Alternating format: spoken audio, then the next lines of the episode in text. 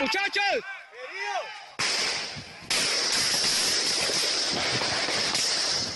Esto que ustedes escuchan, la angustia, los gritos, los disparos, fue lo que se vivió hace cerca de 48 horas en algunas veredas, una de ellas Puerto Rico, cerca de Tumaco, uno de los principales puertos sobre el Océano Pacífico, muy cerca de la frontera con Ecuador, pero que además eh, se ha convertido en un eh, centro crucial para el posconflicto en Colombia, por todo lo que significa por ser un sitio estratégico, porque se lo disputan varios grupos armados al margen de la ley y porque tiene más de 23.000 hectáreas cultivadas de hoja de coca, lo cual la convierte en uno de los puntos de mayor conflictividad en el país, pero también con un potencial gigantesco que lamentablemente por cuenta de lo que ha sido el abandono del Estado a la suerte de los criminales y demás, no se ha podido explotar. En Tumaco, como lo hemos dicho, se presentó este hecho doloroso en el que murieron al menos seis campesinos y otros 18 o más resultaron heridos en unas manifestaciones en contra de la erradicación de los cultivos ilícitos. El gobernador de Nariño el departamento al que pertenece Tumaco ha venido advirtiendo hace mucho tiempo que se requiere mayor atención para Tumaco y para toda la zona y que debe haber un plan de diferenciación muy adecuado sobre cuándo se trata de erradicar forzosamente los cultivos de los grandes productores de hoja de coca y diferenciarlo con lo que pasa frente a los campesinos que se dedican como único medio de subsistencia por necesidad, aunque claro, de forma irregular, a esa actividad. El gobernador Romero nos atiende ahora. Gobernador Camilo Romero, buenas tardes. Buenas tardes, un cordial saludo, Ricardo. Gobernador, usted estuvo hace algunas horas en Tumaco. ¿Cómo vio la situación? ¿Qué es lo que está pasando en Tumaco? Bueno, es una situación compleja que venimos alertando desde marzo, abril de este año, cuando empezaron las tomas a la vía por parte de los cocaleros en reacción a la estrategia del Gobierno Nacional de la erradicación. Nosotros tenemos un criterio claro frente al tema. Primero, no fumigación. Segundo, erradicación en grandes extensiones de tierra que tenga en cuenta la población que está allí. Y tercero, sustitución de cultivos de uso ilícito, que es lo que se debe hacer. Y más allá de eso, una presencia institucional del Estado en el territorio, una diferenciación de Tumaco con respecto al país. Yo creo que Tumaco, que le apostó a la paz, Nariño, que le apostó a la paz, no puede recibir como respuesta estas imágenes dantescas que pertenecen a un país del pasado. Nosotros queremos hacer parte de la paz que vive Colombia y creo que la paz que vive Colombia debe pasar por la paz del departamento de Nariño. Así es que para nosotros es lamentable lo que ha ocurrido. Tal vez después de las marchas cocaleras del 96 se vuelve a tener unos episodios tan grotescos, tan violentos, tan fuertes, que no corresponden, digo, al país que queremos, al país que queremos eh, que es la paz de las oportunidades, no la paz de una firma. Y entonces saber que hay población civil hoy que ha caído en medio del fuego de lo que podría llamarse un nuevo conflicto en Colombia, pues no corresponde con la apuesta de la paz que hizo el Departamento de Nariño. En el caso específico de lo que ocurrió el pasado jueves, gobernador, ¿cuáles son las versiones que ustedes pudieron recoger en el terreno? Bueno, hay dos versiones básicamente. Una de unas organizaciones de, colonos que llegaron hace ya dos décadas, un poco más, al departamento de Nariño, que aseguran que fue acción de la fuerza pública, y otra versión también de población, que es la de los consejos comunitarios, es decir, las de personas afro que han existido desde siempre allí en el territorio, en el que mencionan que se había dado también incluso eh, temas de presiones para salir a protestar y demás.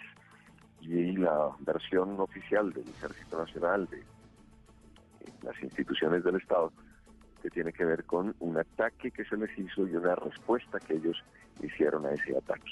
Esas son las dos versiones. El resultado, que es lo fuerte, usted lo ha mencionado, personas muertas, personas heridas, y de verdad que nosotros lo que queremos es hacer un llamado para que el ejercicio que hay que hacer, que es terminar con los cultivos de uso ilícito, se haga de la mejor manera, que no se pierdan vidas, que el derecho sagrado a la vida debe cumplirse en el departamento de Nariño y que no queremos quedar como el departamento que no alcanzó el vagón de la paz en nuestro país. En cuanto a la política de sustitución y erradicación de cultivos ilícitos en Tumaco, que es lo que hoy nos ocupa, gobernador, ¿cómo van las cosas? Además de la coyuntura dolorosa que estamos eh, comentando con usted, más allá de esto, ¿cómo va el programa? ¿Ha sido exitoso o todavía falta mayor determinación del gobierno central?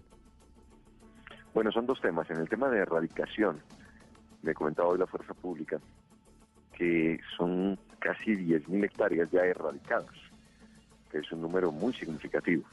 Y segundo, en el tema de sustitución de cultivos de uso ilícito, que es el que queremos ayudar impulsar desde la gobernación del departamento, porque reconocen la realidad, que es una realidad social, que no es la mirada de la criminalidad de quienes se han dedicado durante años, yo diría durante décadas, al negocio del narcotráfico. Y no estoy hablando de los grandes narcotraficantes, estoy hablando de los campesinos que sobreviven de los cultivos de coca en el departamento de Nariño, porque no solo se presenta en Tumaco, este departamento nuestro es el de más cultivos de uso ilícito en el país. Así es que hay una realidad que hay que reconocer, que hay que saberla entender, comprender, para pasar de la mirada criminal a una mirada social, que es de solución a las familias que aquí están. Le voy a poner este ejemplo de lo que me ocurrió en otra zona del departamento de Nariño, en el municipio del Peñol. Iba yo a otro municipio, paseando por el Peñol, casi 100 cocaleros eh, están en la vía, me piden que me baje, que les comente cómo está la situación y demás, y un señor de un poco más de 60 años pide la palabra y me pregunta y me dice, gobernador, yo ya entendí que me van a erradicar los cultivos. Yo lo que quiero preguntarle es si que esos señores que vienen a erradicarme también tienen derecho a dañarme el laboratorio. Imagínese la estructura mental de alguien que cree que está haciendo las cosas de manera incluso legal, normal, para preguntarle a un gobernador es, es posible que le vayan a dañar los laboratorios. Sin duda alguna, eso da un reflejo que este tema es de hace décadas, desde hace muchos años, en el departamento de Nariño, que debe buscarse una salida integral. Y esa salida integral para nosotros debe ir más ligada a, los, a la sustitución de cultivos de uso ilícito. Y es allí donde se genera el problema y el inconveniente mayor, Ricardo. ¿Por qué?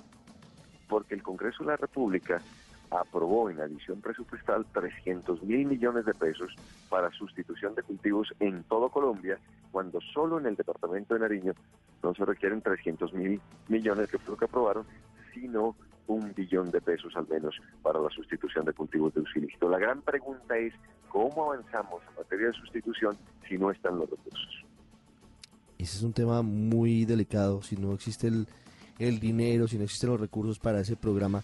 Gobernador, una pregunta final sobre Tumaco, porque lo presentaba diciendo que sin duda es un laboratorio de la paz, un laboratorio de lo que de lo que puede pasar en el resto del país si no llegaran a cumplirse los acuerdos. Y forma parte del abandono histórico y no es un lugar común en esa zona de Colombia. Hoy ha cambiado en algo la realidad de los tumaqueños a propósito del acuerdo con las FARC, es decir, ha llegado el Estado con salud, con educación, con vías, con oportunidades de trabajo, con algo para mejorar las condiciones y evitar que caigan en el círculo interminable de las drogas? Es lo que se reclama desde este sur, es lo que pretendemos todos, que la paz, más allá de una firma, lo que signifique sea oportunidades para nuestra gente. Cuando usted revisa los datos, me lo contaba hace un poco más de un año el rector de la Universidad Nacional, la cantidad de inscritos que quiere estudiar en la Universidad Nacional en Tumaco sobrepasa la de cualquier otra sede. Eso le puede dar a usted una idea, es que nuestros jóvenes lo que buscan son oportunidades para salir adelante y lo buscan de manera legal, lo buscan de manera, eh, digamos, de, de un desespero por una alternativa decente para su vida. Y eso es lo que requerimos nosotros para la paz. Y le digo más, hay un dolor de patria inmenso, es porque el valor estratégico de Tumaco lo entendió la criminalidad y no el Estado. Por eso aquí lo que hay no solo es una deuda de gobiernos con Tumaco, sino una deuda de un Estado con Tumaco, de un centralismo extraordinario que no ha entendido que incluso el mundo ha visto al Pacífico como una posibilidad, menos en Colombia. En Colombia solo tenemos un puerto que es el de Buenaventura y seguimos nosotros pidiendo, exigiendo la posibilidad de un puerto para Tumaco, la posibilidad de desarrollo para Tumaco, pero se requiere dejar una mirada centralista y de entender que este país también puede crecer si le da una mirada al Pacífico, no como una carga, sino como una posibilidad. Señor gobernador de Nariño, Camilo Romero, muchas gracias por contarnos a los oyentes de Blue Radio en toda Colombia y en el mundo cuál es la realidad en esa zona tan importante para el país y que hoy, en medio del luto, debería ser eh, muy importante para pensarnos como nación, para saber qué es lo que queremos realmente y si en algún momento evitamos solamente mirarnos desde el ombligo del centralismo. Gracias. A usted, Ricardo, muchas gracias y ese es el mensaje. Nosotros de verdad queremos que la paz de Colombia llegue a ser también la paz de Nariño, que nosotros no sigamos entrando nuestros muertos por la paz de Colombia. La paz debe ser para todos y todas.